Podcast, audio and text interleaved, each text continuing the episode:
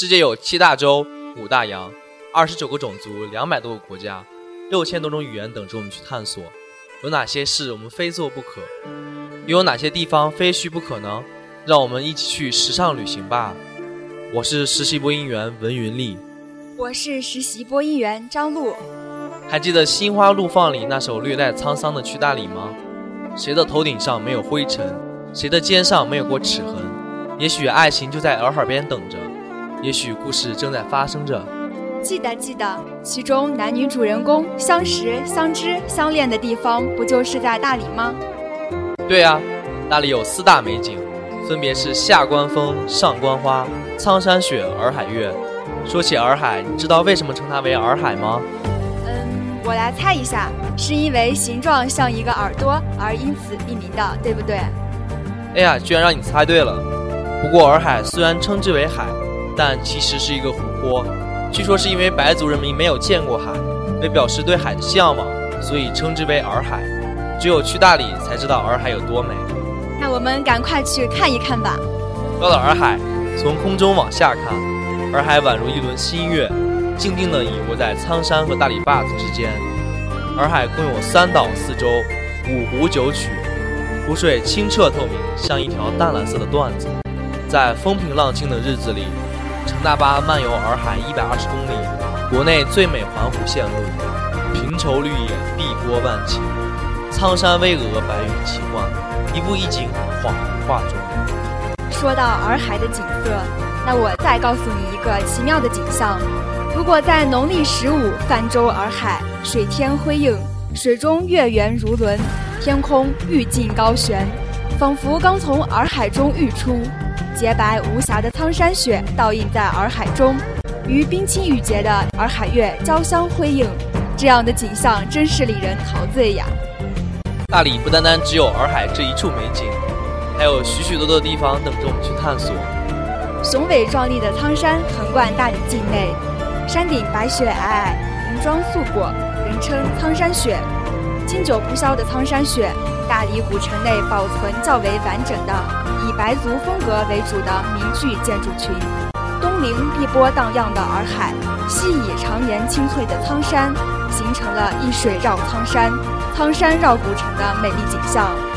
古语常说依山傍水，领略过苍山的巍峨，古城的悠久，我们来体验江水的壮阔。三江并流，你听说过吗？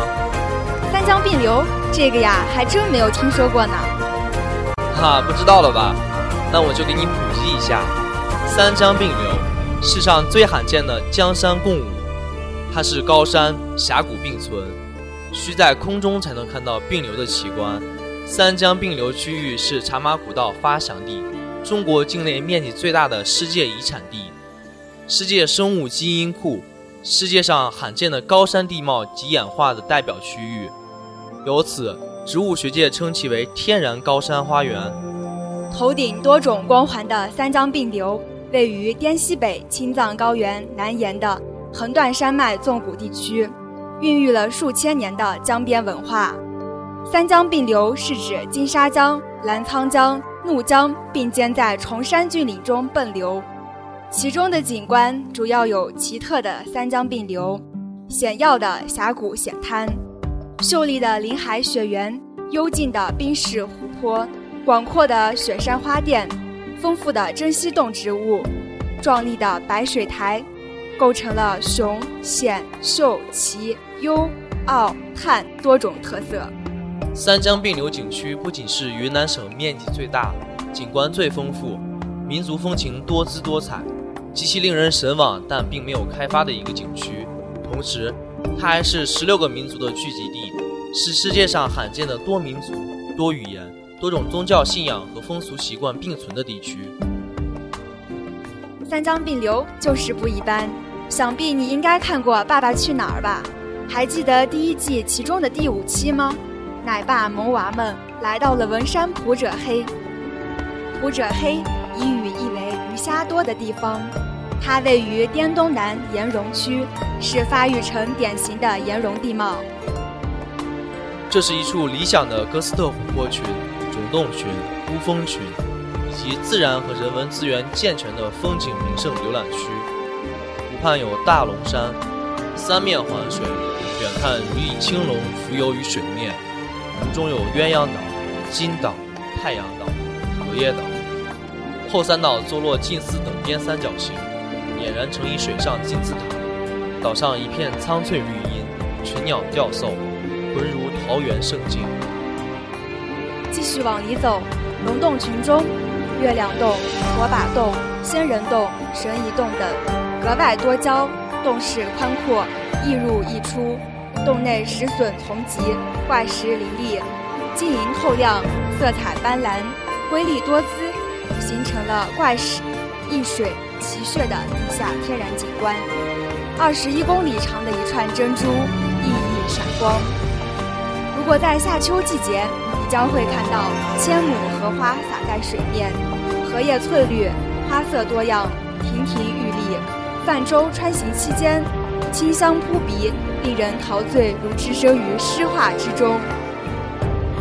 对于爱热闹的人，这么文艺的看看风景，就有点不符合自身性格了。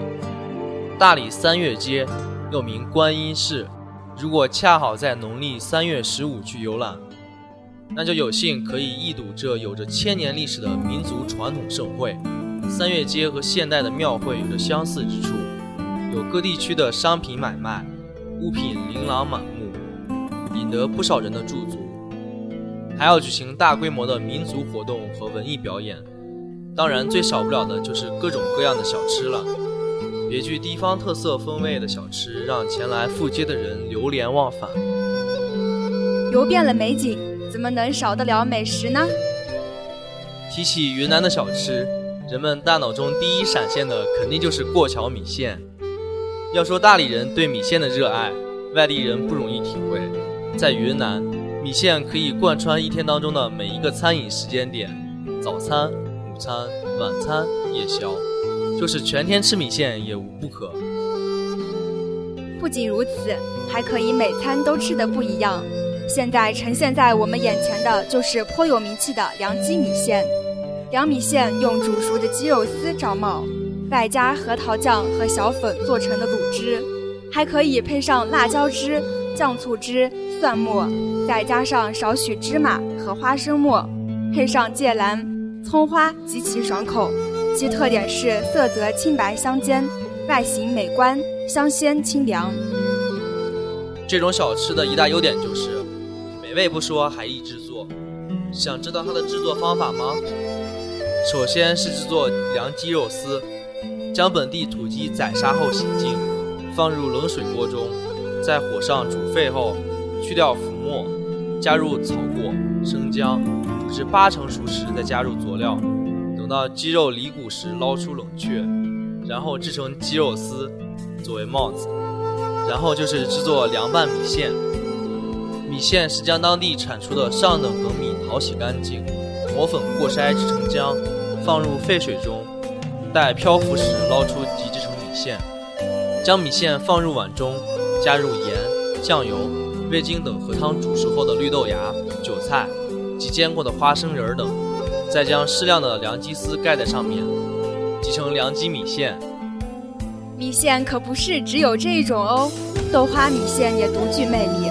豆花米线是昆明有名的小吃，它源于民间，后逐渐成为小吃店中的一款独具特色的品种，香辣爽滑，价廉物美，人们戏称解馋食品，吃了还想吃，情系此线中。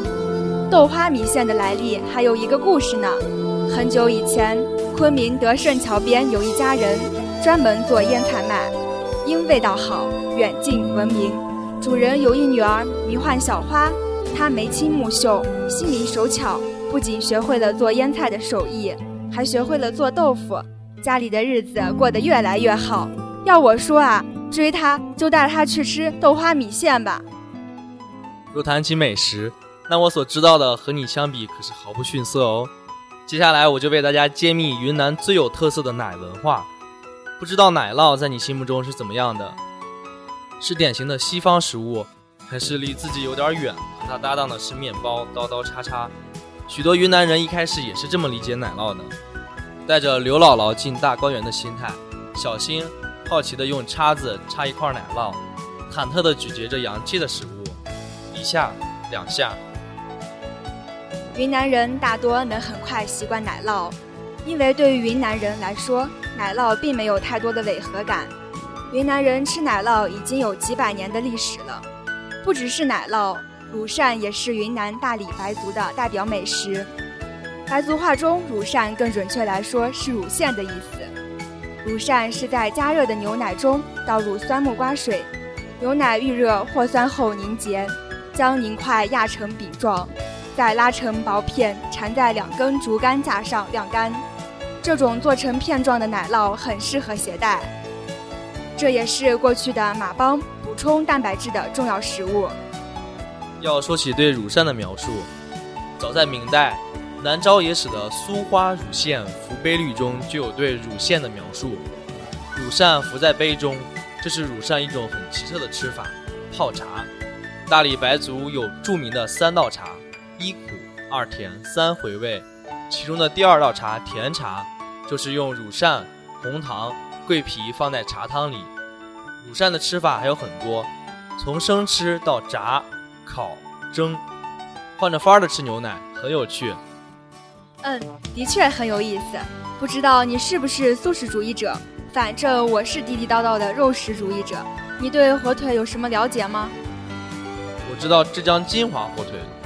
江西的安福火腿，那你知道云南的三大著名火腿——宣威火腿、鹤庆的圆腿和白族的诺邓火腿吗？其中，白族聚居地大理州云龙县诺邓村生产的火腿，在制作工艺方面独特，为国内所罕见。每年的冬季，诺邓村民就会把自家用包谷喂养的猪杀了。其制作的重点在于自制的诺盐和诺邓的特殊气候，使得火腿入味鲜美无比，存放时间特别长，香味就特别浓。其实诺邓火腿的产量却是极小，在当地几乎都是家庭小作坊的自产自销，这更让诺邓火腿更加的珍贵。它不仅制作精良，还历史悠久，早在前清时代就经过南方的丝绸之路。出口缅甸、印度、越南等东亚国家，在央视设置的以美食为主题的纪录片《舌尖上的中国》中，有一段六分钟长的关于云南诺顿火腿的影像。正是这短短的六分钟，就让诺顿火腿名声大噪。这就是大理，一个令人向往的天堂。在这里，我们感受到了大自然的鬼斧神工，品尝了令人垂涎欲滴的小吃。真是有一此行足矣。有一些风景，除了用双眸铭记，更适合用心聆听；有一些城市，除了用脚步丈量，更适合放慢步伐感受；有一些美味，除了用相片定格，更适合亲自去尝试。旅行的意义就在于此。感谢大家收听今天的《时尚旅行家》，本次编辑石兰琴。策划赵彤和李阳，我们下期节目再会，再见。